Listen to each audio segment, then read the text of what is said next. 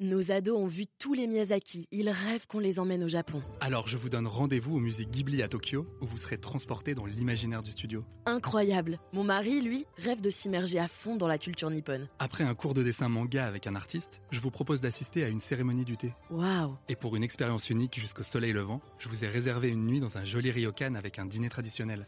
Je nous y vois déjà. Avec Marco Vasco, ne rêvez plus, vivez votre voyage l'esprit libre. Au rendez-vous sur marcovasco.fr pour imaginer votre prochain voyage sur Les podcasts du Figaro. Si avoir l'oreille absolue consiste à pouvoir identifier chaque note d'une mélodie sans référence auditive préalable, il ne s'agit nullement d'une question de taille de cavité auriculaire, mais de cerveau. Peut-il en être de même en matière de vin Et le cas échéant, faites-vous partie des heureux élus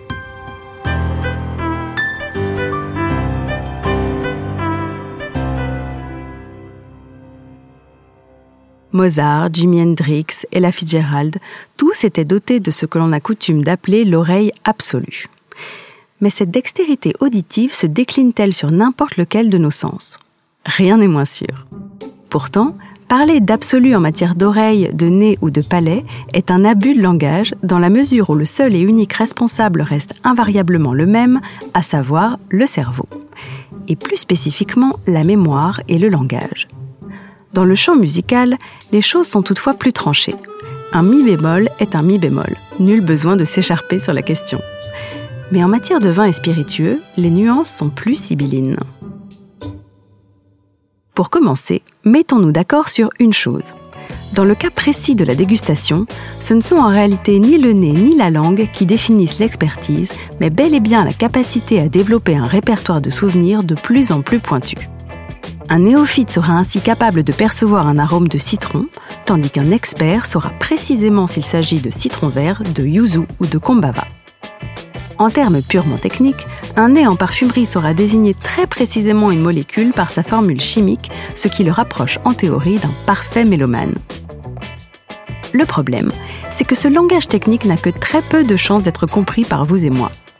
Sentir, goûter, déguster, décrire est un travail qui reste avant tout individuel et donc éminemment subjectif. Si la personne en face n'est pas capable de vous comprendre, votre discours ne touchera personne. Et le vin étant par définition un objet social, et donc de confrontation des points de vue, voilà pourquoi il est impossible de parler d'absolu en matière de vin. Et là, je vous devine un peu chafouin à l'idée de ne pas être un haut potentiel intellectuel de la boisson. Si ça peut vous rassurer, sachez que si chaque être humain a été généreusement pourvu de plus de 400 récepteurs olfactifs, il importe de souligner que près d'un tiers d'entre eux diffèrent d'un individu à l'autre. En d'autres termes, il nous est génétiquement impossible de sentir les choses de la même manière, ce qui expliquerait notamment pourquoi le fameux goût de bouchon puisse indisposer certains grands sensibles, tandis que d'autres n'auront aucun mal à s'envoyer de grandes rasades de vin saturées en notes de liège. C'est ici qu'intervient la dimension innée de notre profil de dégustateur et par extension sa subjectivité en termes de ressenti. D'où l'importance de l'échange. Au départ, tout commentaire de dégustation n'est techniquement destiné qu'à soi-même puisqu'il s'agit de coucher par écrit les moindres subtilités de son propre ressenti. De quoi discréditer le travail de critique? Pas exactement, auquel cas je ne serai plus derrière ce micro pour vous en parler. Afin de s'approcher le plus possible d'un semblant de vérité, il est essentiel de déguster à plusieurs, quel que soit son profil et son niveau d'expertise, et surtout construire des références communes pour éviter les malentendus. Exemple, si vous parlez de fruits exotiques à un dégustateur indien, lui pensera sans doute à la framboise et vous à l'ananas. Question de l'attitude.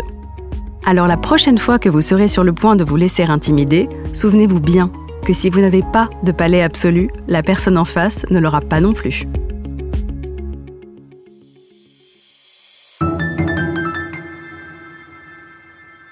Merci d'avoir écouté ce podcast. Je suis Alicia Doré, journaliste et responsable éditoriale du Figaro 20, et vous pouvez nous retrouver sur Figaro Radio, le site du Figaro et sur toutes vos plateformes d'écoute. À bientôt.